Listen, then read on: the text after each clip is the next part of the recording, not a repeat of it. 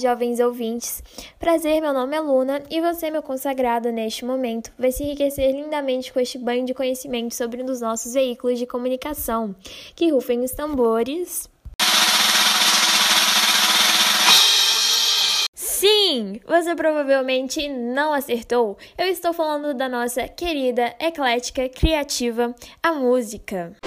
Então, meus queridos, são inúmeros estilos de músicas que nós temos hoje em dia, e alguns deles são uma forma de denúncia e protesto, com o intuito de realmente fazer a gente pensar: nossa, será que isso realmente acontece? Será que isso sequer existe? Enfim, a música e a cultura aumentam o nosso repertório social e abrem a nossa mente ao mundo real. Agora, sem pressa, vamos falar aí um pouquinho então de como a música funciona e como ela será capaz de nos persuadir e influenciar. A música, meus queridos, só falta estar no nosso DNA. Ela está presente na minha vida, na sua vida e na vida de todos. E isso é claramente evidenciado pelas estatísticas que a gente tem aí, como é realizada pelo Comitê Gestor da Internet no Brasil, que diz que 29% dos brasileiros consomem música pela internet todos os dias. Além de estudos realizados pela Associação American Music Therapy Association nos Estados Unidos, que mostram que a música traz benefícios benefícios para a saúde, além de influenciar na nossa vida social e autoestima. A música, não só nos dias de hoje, mas antigamente também, ela vai carregar um valor enorme, pois é uma descarada representação da nossa sociedade. E na maioria das vezes não se trata de uma sociedade idealizada. O que eu quero que você conclua com tudo isso que eu falei é que a música está difundida em nós, a partir do momento que ela se torna tão presente e tão importante, o que é evidenciado pelo valor que agregamos a cantores e produtores musicais. Ela se torna parte de nós uma parte tão significativa que ela é capaz de provocar reações hormonais do nosso cérebro.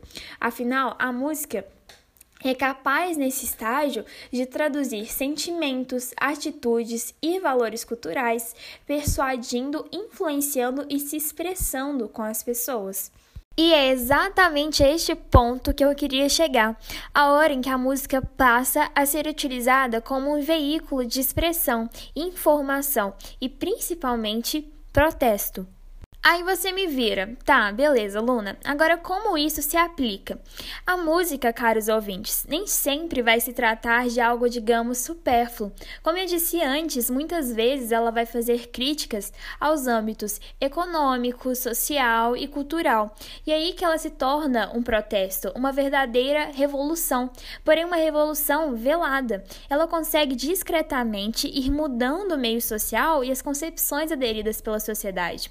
É a partir dela que veremos uma grande representação de massas oprimidas, que são continuamente maltratadas ou estigmatizadas por serem negras, homossexuais, trans, soropositivo e por aí vai a longa lista que eu tenho certeza que vocês conhecem. O que vai iniciar o lento rompimento desses estigmas vai ser a ascensão dessas massas, muitas vezes por meio da cultura, e como iremos falar hoje, por meio da música. A linda estrada traçada por essas pessoas vai desde músicas pop, a rap, reggae, jazz, blues, mas neste podcast eu gostaria de realçar alguns artistas aqui dentre o jazz, blues, soul, rap e o MPB que eu considero muito importantes e revolucionários. O jazz e o blues, meus amigos, foram gêneros que surgiram no final do século XIX e eram representados pela população negra. Uma grande atora desse movimento foi não só uma mulher, mas negra, compositora, cantora e ativista da luta racial. Presta atenção no nome da musa, Nina Simone. Puta que pariu! Não tenho nem palavras para descrever essa mulher. Ela, enfim, incrível. Ela gravou o que seria o hino ativista da causa negra, a canção Mississippi Golden, que fala sobre o assassinato de quatro crianças numa igreja no Mississippi, no estado do Alabama. Não só isso, foi violentada por nove anos por um homem que, além de seu marido, era seu empresário. Nina também deixou sua marca no Brasil. Ela participou de um festival de jazz no Rio de Janeiro em 85 e, inclusive, gravou uma música com Maria Bethânia, Ready to Sing. Uma música dela que vai trazer lindamente a questão da opressão racial é a música Ain't Got No, I Got Life. Ain't got no class, ain't got no skirts, ain't got no sweaters,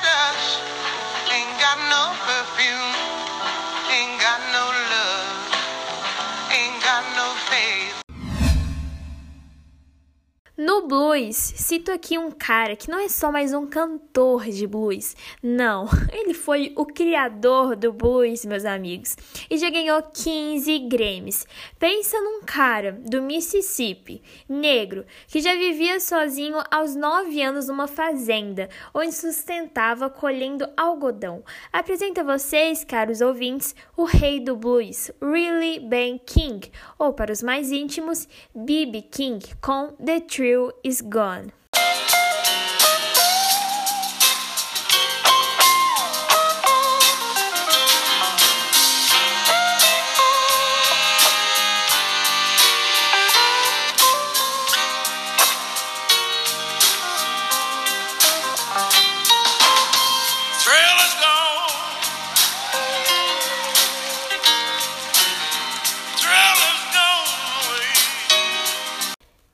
Trouxe o B.B. King aqui, pois ele é simplesmente considerado um ícone musical.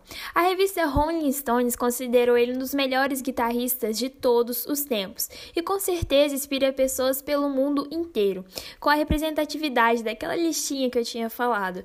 Afinal, se ele e Nina puderam naquela época fazer tudo o que fizeram e transmitir tão bem sua insatisfação ao sistema e à sociedade como um todo, qualquer um consegue. E agora meu grande ídolo, Tim Maia. Galera, o Tim Maia é mega conhecido aqui no Brasil pelas suas músicas aí das décadas de 60, 90, e ele tem até um filme muito aplaudido pela crítica lançado em 2014 e retrata toda a vida e os perrengues passados pelo cantor. Vocês sabiam que Tim Maia possui músicas censuradas? Pois é, Tim Maia lançou aí em 1978 a música Anistia, uma questão de amor, que era um apelo apelo aí em favor da anistia, pedindo perdão e libertação dos milhares de presos feitos durante a ditadura, que nós vamos falar aí também daqui a pouquinho. Porém, meus amigos, a música foi censurada, pois de acordo com eles tratava os presos como inocentes. Agora aquela prosa gostosa. Rap. Você gosta, não gosta? E na real, que jovem hoje em dia não gosta de ouvir os caras falando rápido e dizendo na lata tudo de ruim que tem na sociedade? E de uma forma tão massa. Cara, os rappers, por incrível que pareça, vocês acreditam que tem um tanto brotando lá no Rio de Janeiro? Não entendo por quê. Brincadeiras à parte, porém falando sério, é óbvio que o motivo disso acontecer é na verdade muito simples. O Rio de Janeiro, a cidade maravilhosa, é 23% favela, meus amigos. E quando eu digo favela, são 1 milhão e 400 mil pessoas sem um mínimo de recurso para sobreviver num lugar onde os policiais se acham no direito de matar sem um motivo plausível. Isso torna as pessoas inquietas e nada contentadas. E quando percebem que sair batendo o pé e matando todo mundo não vai resolver nada, elas se seguram nessa ponta de esperança que é a empatia. A empatia de pessoas privilegiadas a desviar o olhar para baixo e ver o que está do outro lado da linda bolha cor-de-rosa em que a maioria de nós vivemos. E lá vem a pergunta retórica. Como eles irão fazer isso? Simples. Cultura e influência. A partir do momento que pegam toda essa informação, digamos, censurada pelas mídias, e transformam todos os aspectos, tanto ruins assim como os bons, em música e em arte. E isso, gente, o rap foi a forma que a sociedade encontrou de tirar jovens de um mundo marginalizado, sem futuro e desesperador. E o mais importante, mostrar para as pessoas que esse mundo, sim, ele existe. Agora vamos aos enfins. Apresento-lhes um artista que tem bombado nas mídias pela internet e tem sido aderido por vários jovens. Baco Estudo Blues. Sou o primeiro ritmo a formar pretos ricos. O primeiro ritmo que tornou pretos livres. Anel no dedo em cada um dos cinco. Vento na minha cara, eu me sinto vivo. A partir de agora considero tudo blues. O samba é blues, o rock é blues, o jazz é blues. O funk é blues, o soul é blues, eu sou Exu blues. Tudo que quando era preto era do demônio e depois virou branco, foi aceito. Eu vou chamar de blues. É isso, entenda. Jesus é blues. Em Bluesman, o artista se manifesta e protesta através da música justamente a injustiça vivida por essas pessoas menos privilegiadas. O que, que você quer ser quando você crescer? Eu ser médico. A música nos traz esse questionamento. Ele quer ser médico. Será que a sociedade vai deixar que ele seja um menino negro e pobre? Brasil tem uma população de negros maior que a de brancos. Temos menos valor por ser maioria? A ironia da maioria virá minoria. O clipe planta essa semente da discórdia na mente de todos. E que ironia, hein? E por último, Criolo. O rapper paulista se manifesta abertamente. De acordo com ele, a sua música é parte e expressão de um jeito de fazer música que fale das coisas da vida, por mais duras que estas sejam.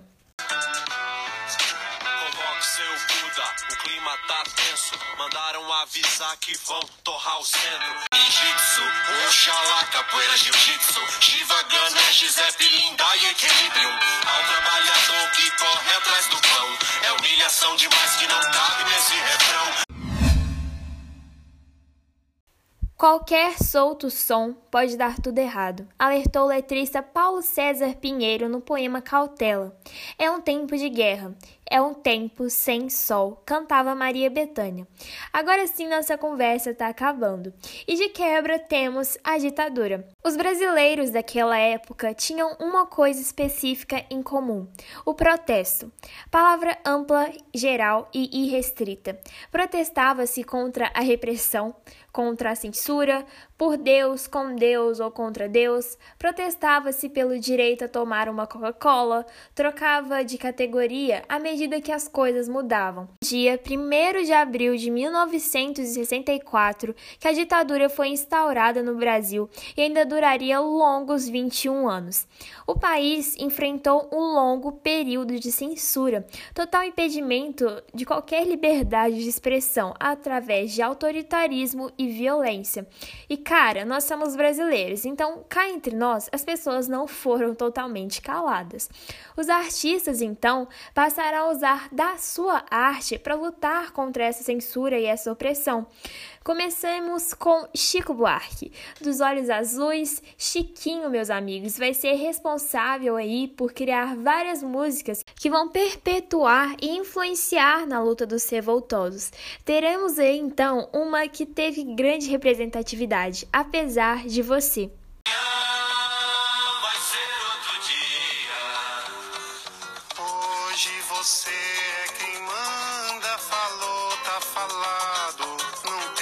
Discussão,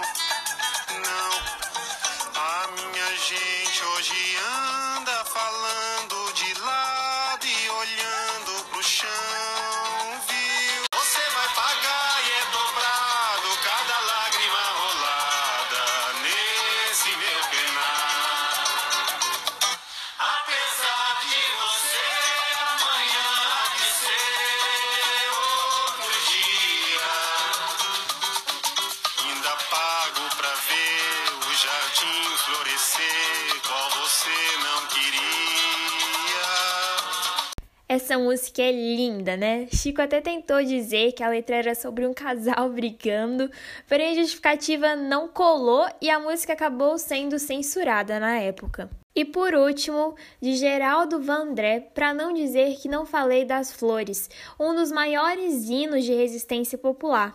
A música foi censurada pelos militares após fazer muito sucesso. Sua letra convida e incita o povo a resistir, unir forças e lutar contra a violência.